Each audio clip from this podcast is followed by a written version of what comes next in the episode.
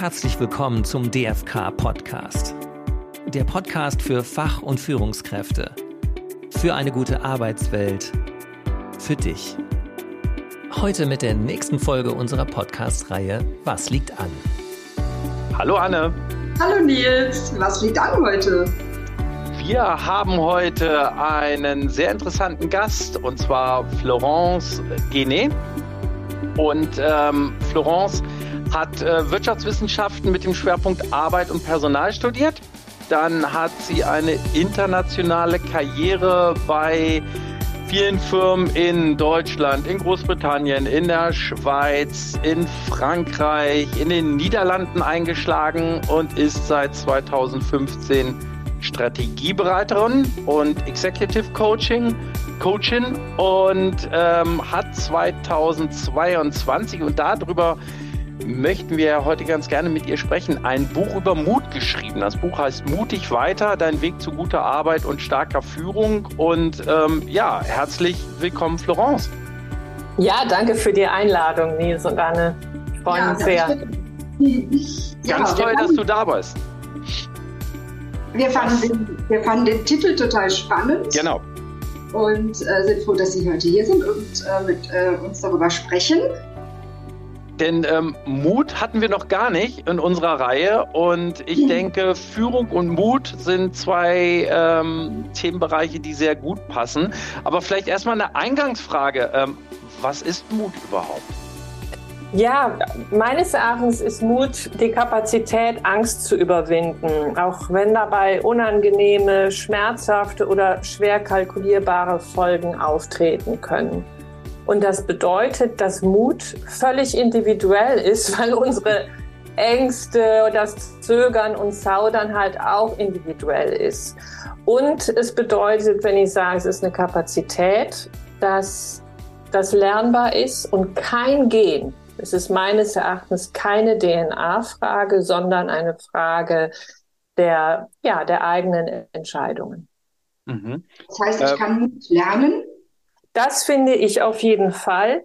Ich glaube, wir haben ganz oft bestimmte Vorstellungen von Mut, die sich daraus speisen, was uns schwerfällt. Und dann sehen wir jemanden, der das macht, sagt, sich traut in unseren Augen und denken, das ist Mut und ich kann das nicht. Und ich glaube, dass wenn wir uns selber besser verstehen, was uns zögern lässt, und dann uns damit verbinden, was uns wirklich wichtig ist und noch ein paar Schritte gehen, kann man Mut lernen. Und darum geht halt das ganze Buch. Wie, wie kann ich Mut lernen? Wie kann ich auch andere befähigen, mutig zu sein? Wie kann ich Plattformen für Mut schaffen? Und warum mir das so wichtig ist, darüber reden wir bestimmt auch noch. auf, auf jeden Fall. Ähm, bist, bist du denn mutig?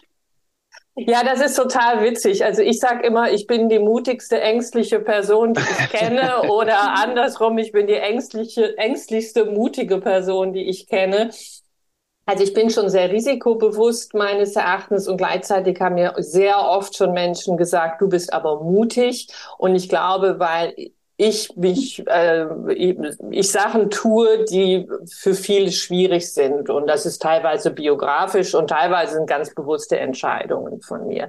Und es ist natürlich so, wenn du ein Buch über Mut schreibst, dann äh, kannst du dir ganz hart einen Tritt geben und sagen, jetzt musst du es aber auch machen. Also auch selbst aus der Komfortzone raus? ja, auf jeden Fall, ja. Warum ist dir denn Mut wichtig? Du hast es eben schon angedeutet. Ja, also das waren so drei große Motivationen für dieses Buch. Also einmal habe ich schon, ich war eine letzte sehr große Führungsrolle im Großkonzern, war halt bei Heineken und da war ich weltweite Chefin der Marktforschung und ich habe meinem Team immer gesagt, unsere Währung für Führung ist Vertrauen. Und dann habe ich da weiter dran gearbeitet und habe auch Vertrauen gewonnen von meinen Mitarbeiterinnen, Mitarbeitern. Und dann gemerkt, dass ich wirklich einen Durchbruch in der Tiefe des Vertrauens bekommen habe, als die gemerkt haben, dass ich mutig bin. Also, dass ich ins Risiko gehe für das, was wir besprochen, verabredet hatten. Mhm. Und deswegen glaube ich, weil ich an Vertrauen als Führungswährung glaube, brauchen wir Mut, weil echtes Vertrauen entsteht, wenn andere für uns und für die Sache ins Risiko gehen. Also das ist der erste große Grund, ja. Vertrauen schaffen durch Mut. Der zweite große Grund ist, dass ich in meiner Arbeit als Coach und Beraterin ganz vielen Menschen und Teams begegne, die wirklich paralysiert sind, die in der Lähmung sind, weil sich keiner irgendwas traut. Mhm. Und das ist, finde ich, also äh, ich sag mal, lebenstechnisch schrecklich, weil man halt sich nichts traut und es ist einfach nicht lebendig, wenn ich das so sagen darf. Und es ist unternehmerisch meines Erachtens sehr, sehr schlecht, weil das funktioniert nicht. Kein Unternehmen kann mittelfristig und langfristig erfolgreich sein, weil die Menschen sich nicht trauen, in die Veränderung zu gehen.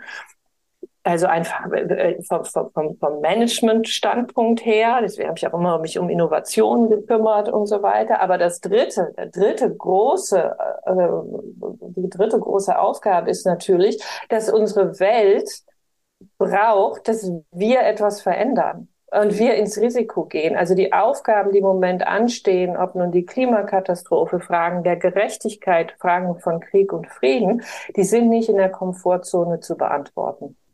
Und deswegen möchte ich über Mut sprechen. Hm.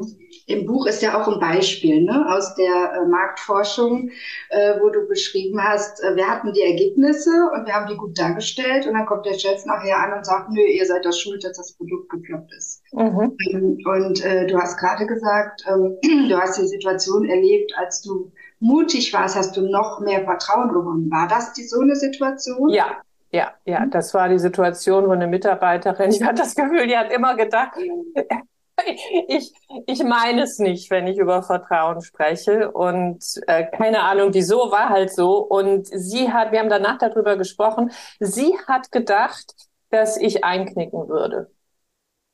Sie mhm. hat gedacht, ich würde, äh, ich sage mal, wie man so schön sagt im Englischen, sie unter den Bus werfen. Und ich, das war überhaupt nicht in meinen Optionen drin. Also die Fantasie hätte ich gar nicht, eine Mitarbeiterin unter den Bus zu werfen. Ähm, und und da war sie äh, völlig baff und hat kapiert, dass ich das alles ernst meine. Und dann war es sehr viel angenehmer in der Zusammenarbeit. Genau, und der Fehler lag ja auch gar nicht bei Ihnen. Ne? Also Sie mussten nur mutig, oder du musstest nur, sorry, nur Alles gut. Nein sagen.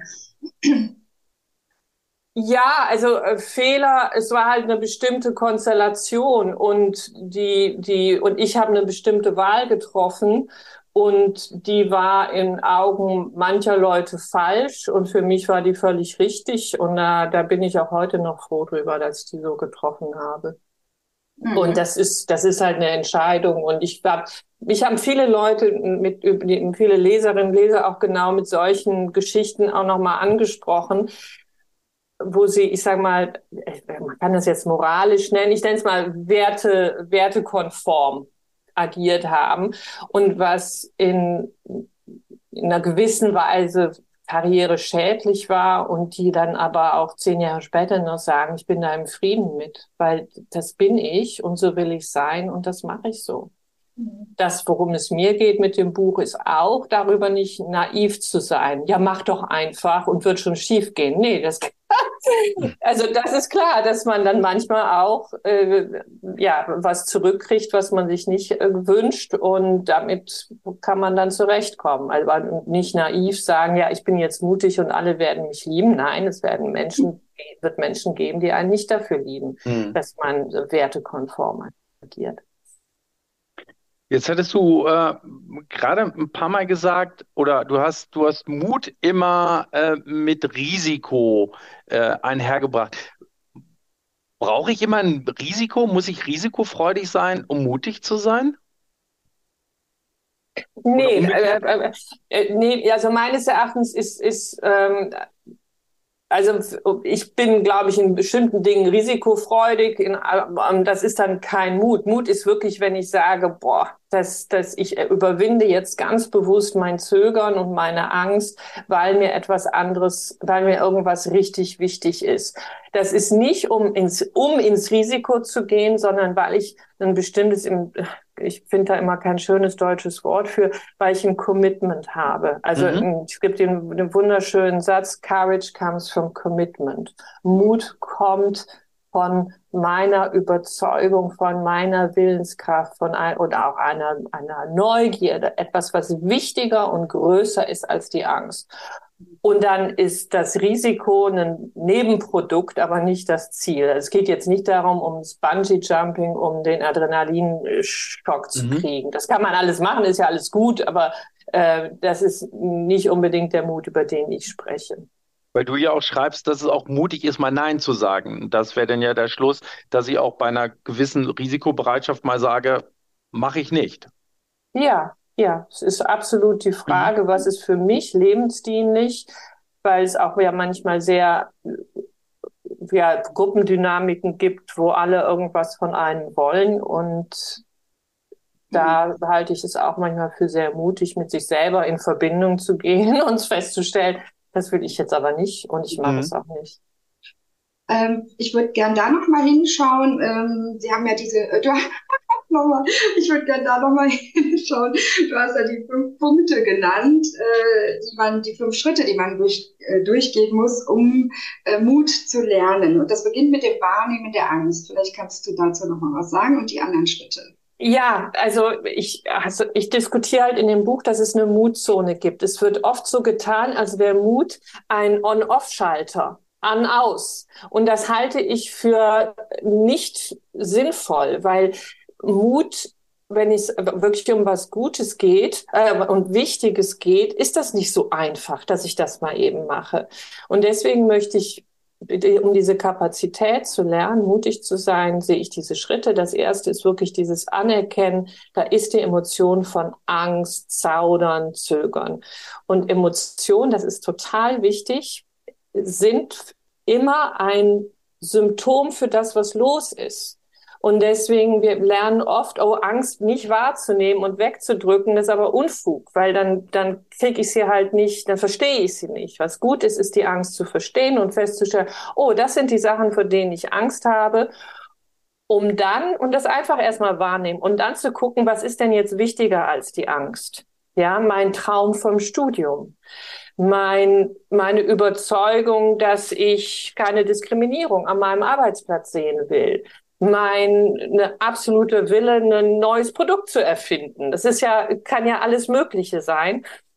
Und wenn ich mir klar darüber bin, was mir so unglaublich wichtig ist, dann gucke ich mir genau an, das ist der dritte Schritt, was, wie sieht denn die Realität aus? Es geht ja nicht darum, naiv, okay, jetzt mache ich das, obwohl eigentlich die Bedingungen so sind, dass ich nur verlieren kann. Also da, da, da habe ich ja, das ist ja Unsinn, finde ich.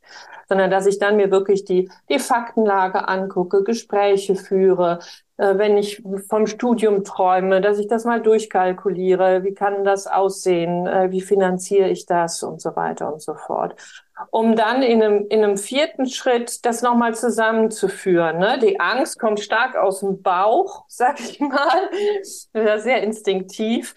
Das Commitment, der Wille kommt sehr stark vom Herzen. Was ist mir wichtig? Was treibt mich an? Und die, die Faktenlage ist halt der Kopf. Und alles zusammen muss entscheiden. Davon bin ich halt überzeugt. Und das ist der vierte Schritt, diese Entscheidung und dieses Abwägen von, von Herz, Bauch äh, und Kopf, um dann es sich zu trauen. Das ist der fünfte Schritt, machen. Und das ist natürlich der geilste. das kann dann auch sein, dass ich den Arbeitsplatz wechsle. Ne? Dass ich sage, hier komme ich nicht weiter, die sind nicht nachhaltig, nicht agil, nicht innovativ. Ja.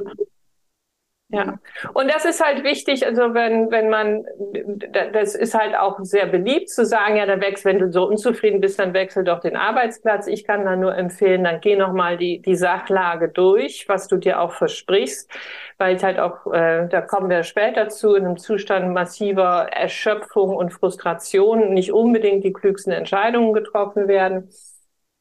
Und äh, das kann zu allem Möglichen führen. Es kann aber auch dazu führen, dass ich sage, ich habe jetzt zwar einen sehr, sehr schwierigen Chef und auch da eine, eine sehr anstrengende Kollegin. Ich finde aber eine Strategie, damit umzugehen, weil ich ja noch was viel mehr will, als diese beiden Leute mich stören können. Und deswegen halte ich jetzt durch. Ich gebe mir ein Jahr, zwei Jahre, drei Jahre und ich schütze mich ganz aktiv vor dem, was, was, was mir schadet. Und dann kann das auch eine völlig sinnvolle Strategie sein. Ähm, kann man dann ohne Mut führen? Ist das möglich oder muss ich als Führungskraft immer Mut mitbringen?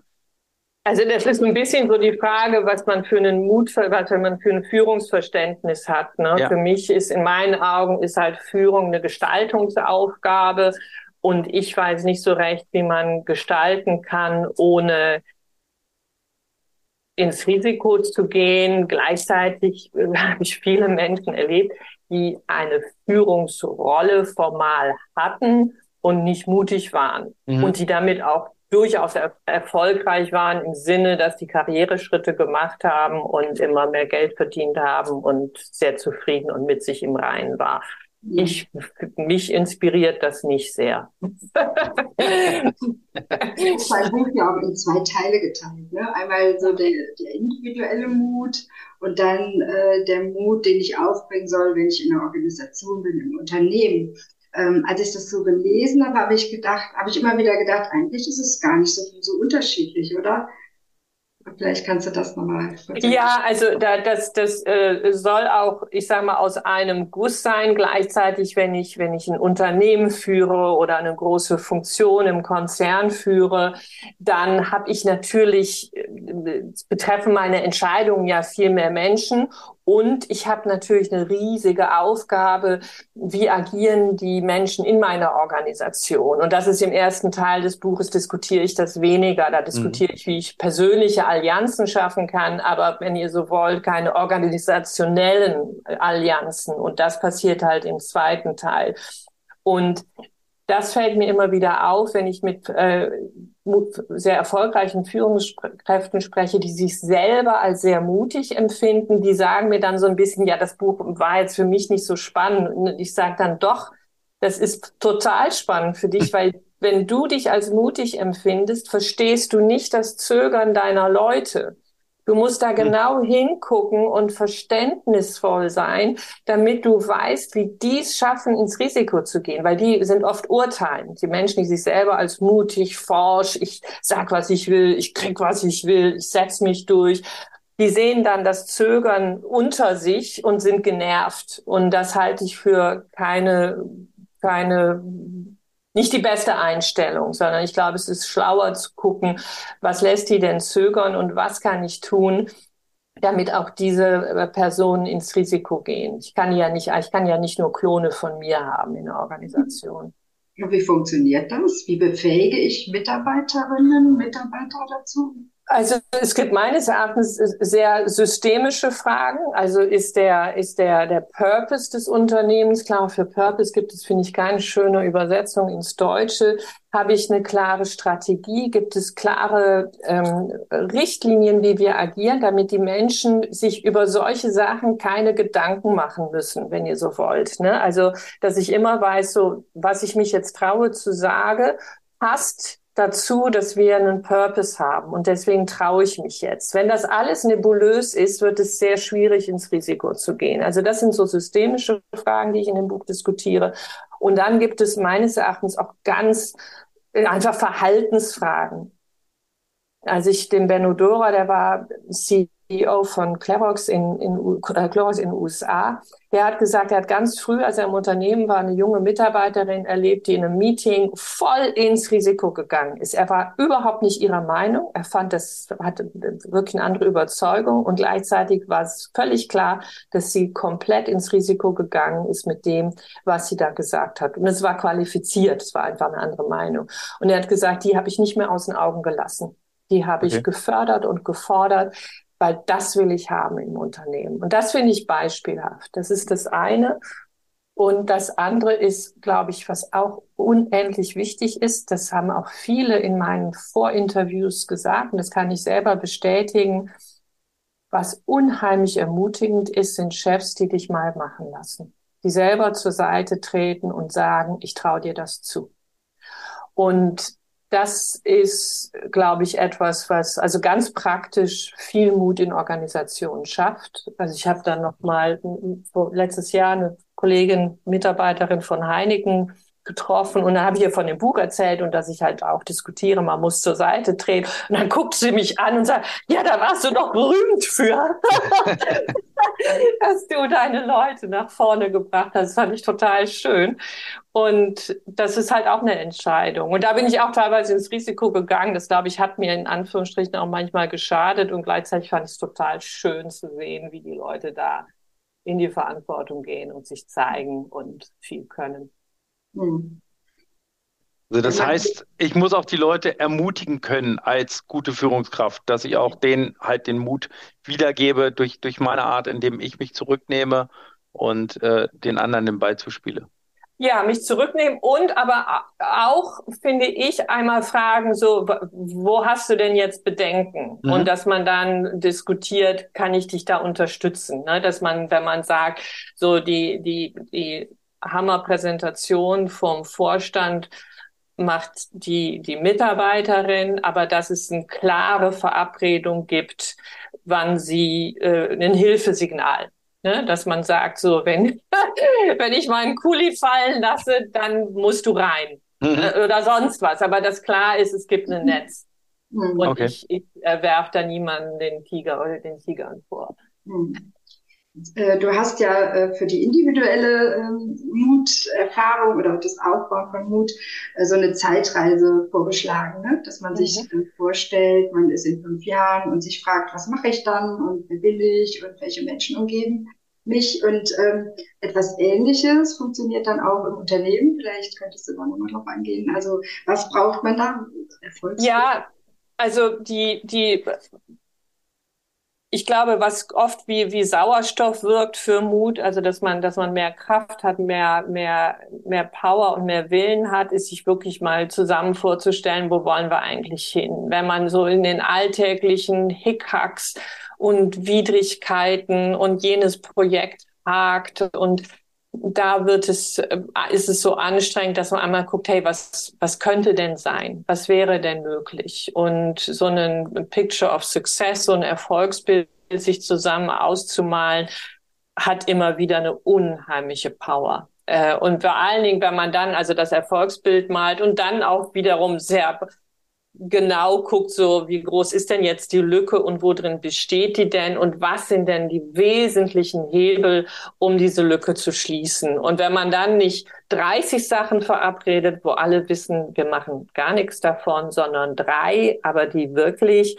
dann kann man auch viel bewegen. Das habe ich auch sehr oft erlebt, dass dann verblüffend viel möglich ist, wenn man sehr konzentriert dann vorgeht in der mhm. Arbeitsweise. Also nur das Erfolgsbild bringt natürlich nichts, das bringt nur Zynismus.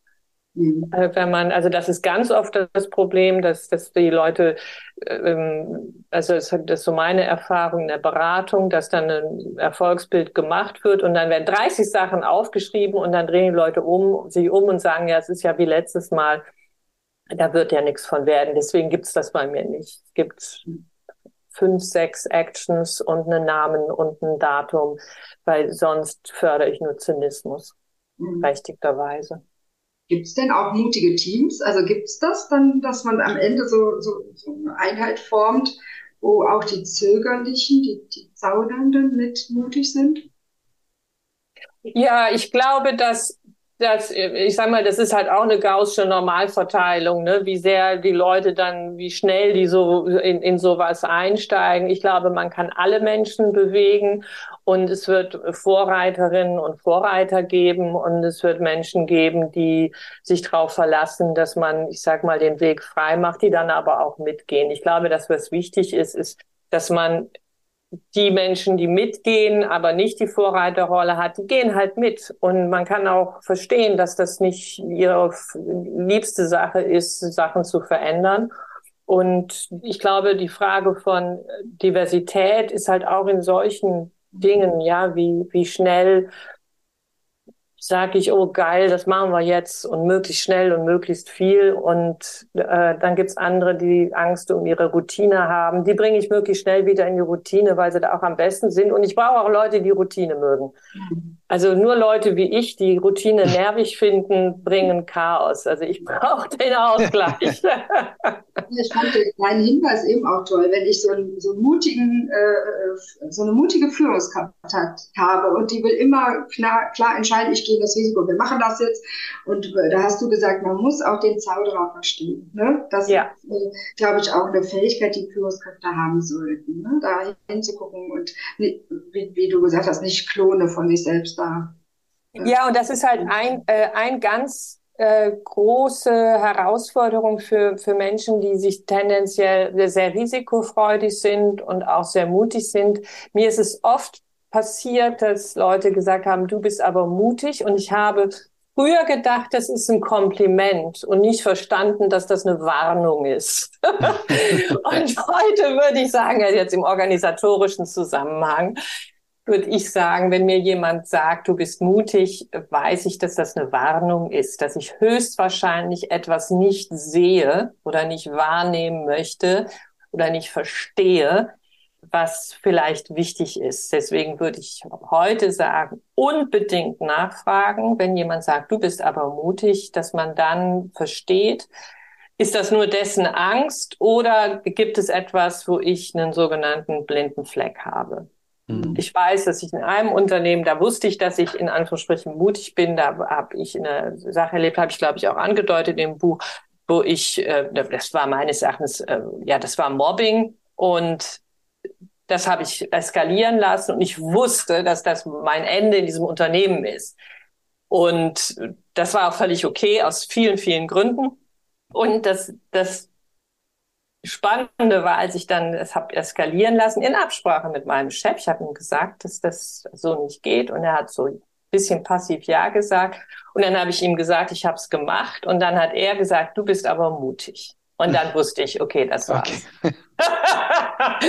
das war, dass er, dass er mir auch nicht helfen wird. Was, womit mhm. ich gerechnet hatte. Also das war mhm. sehr bewusst.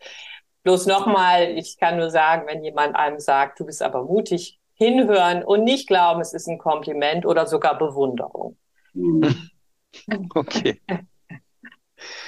Ja. Jetzt sind wir seit einiger Zeit in einer äh, äh VUCA-Welt. Darüber schreibst du ja auch. Oder Barney-Welt. Ja. Jedenfalls sind wir in einer Welt, die, die sich ständig verändert, schnell verändert. Wir können uns auf wenig Sachen verlassen. Äh, das, was heute ist, äh, ist morgen schon wieder anders. Äh, nach dem 23. Februar kommt der 24. und die Welt sieht wieder komplett anders aus. Ähm, darüber schreibst, schreibst du ja auch. Ähm, fördert oder, oder fordert sowas Mut in der Führung? Ähm, Brauche ich das oder bekomme ich dadurch den Mut, wenn ich mich in so einer Welt befinde? Also ich glaube, ja, Mut bekomme ich von gar nichts, den, für den muss ich mich halt selber entscheiden. Und was ich aus vielen Organisationen höre und erlebe, ist, dass die VUCA-Welt viele Menschen in die Überforderung schickt und eher weniger Mut da ist, eher okay. noch mehr versucht wird, bloß nichts entscheiden, bloß nicht den nächsten Schritt tun. Oder weil es wirklich unglaublich komplex ist. Mhm. Also wenn man sich anguckt, was, was, was seit dem 24. Februar alles passiert ist, ob das nun für Politiker, für, für Verwaltungsbeamte, äh, auch Pandemie nehmen oder für Unternehmer bedeutet, ist die Konsequenz von, von Entscheidungen ja immer schwieriger zu begreifen, weil es wirklich sehr, sehr komplex ist. Mhm. Und ich glaube schon, dass dann die Frage von, was ich in dem Buch diskutiere, haben wir einen, haben wir einen Purpose? Ist uns mhm. eigentlich klar, wozu wir hier zusammenkommen? Und wie wäge ich dann die Entscheidungen ab? Gerade die, die mich in einen Konflikt stürzen, was weiß ich, wie Habeck, ja, der, der, der in Staaten reist und bettelt um, um Energie. Das hätte man ihm vor fünf Jahren auch nicht prophezeien können. Mhm. Und Deswegen glaube ich, braucht die VUCA-Welt mehr Mut. Er ist aber schwieriger zu mobilisieren, weil das Risiko noch schwieriger, die Risiken noch schwieriger abzuschätzen sind. Und ich glaube, das Erleben haben wir in den letzten vier Jahren erlebt, dass wir bisher gar nicht genug Fantasie hatten, was uns alles begegnen kann. Die Antwort ist meines Erachtens den Mut zusammenzufinden. Also jeder Glaube an, ich bin hier der Held und habe die eine Antwort und alle werden mir folgen, das halte ich halt für absurd in mhm. unserer, in unserer Weltlage und, und auch, auch Geschäftslage für viele Unternehmen. Deswegen ist die mutige Führung meines Erachtens immer, wenn ich das so sagen darf, kollektiver, immer mhm. mehr zuhören, immer mehr gemeinsam abwägen, die Perspektiven austauschen und verstehen, dass ganz viele Sachkompetenz nicht oben ist, mhm. sondern unten. unten, wenn man das so sagen darf. Unten hört sich immer ein bisschen komisch an. Ich kann halt nicht glauben, dass ich, wenn ich im, im, im, im äh, Geschäftsvorstand zusammensitze und über die Digitalisierungsstrategie rede, dass ich alle Kompetenzen, die ich brauche, da sitzen habe. Mhm. Ähm, was ja auch wichtig ist in dem Zusammenhang, ist der Umgang mit Fehlern. Mhm. Was bedeutet das? Ja, also ich habe ja auch, als du, äh, du hast ja vorhin einmal das Wort Fehler genannt und das war so, ja, Fehler ist halt auch ein interessantes Wort. Das ist ja eine, eine, eine Interpretation von einem Vorkopf, von einem Ereignis. Äh, und, und ich erlebe viele, viele Leute in, in äh, Strukturen, wo Fehler ein, ein echtes Schreckenswort ist. Die werden regelrecht blass, wenn ich sage, da, da, da könnte ein Fehler passieren.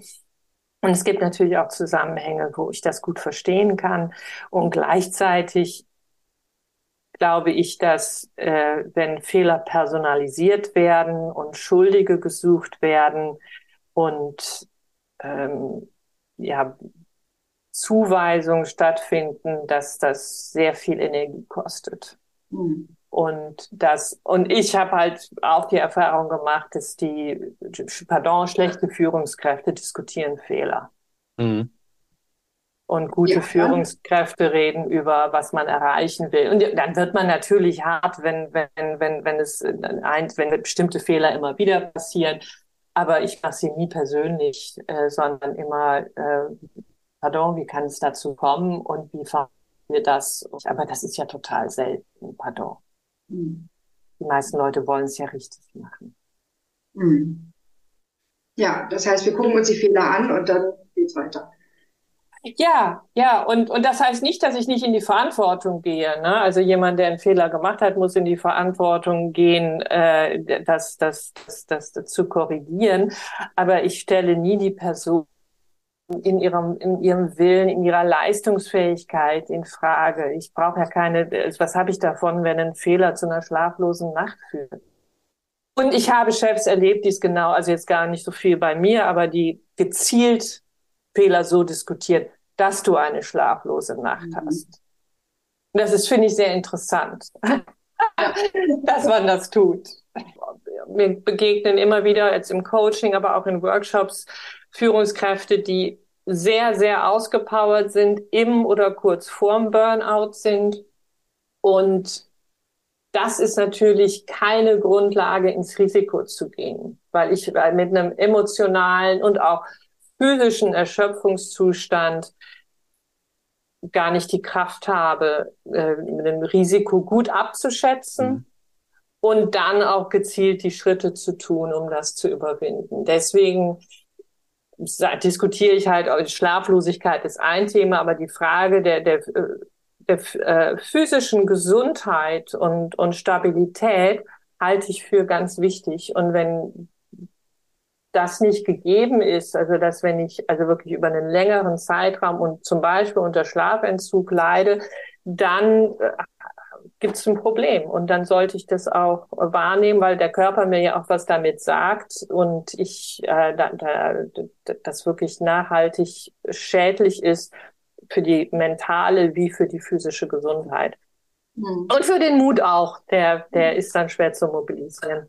Mhm.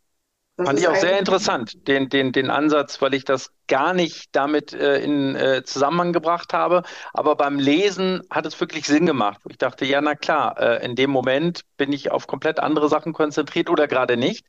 Und ähm, dann nimmt wirklich auch der Mut ab für, für Entscheidungen. Das stimmt, die dann irgendwie getroffen werden oder auch gerade nicht, die notwendig wären, weil ich einfach überhaupt nicht mehr bei der Sache bin.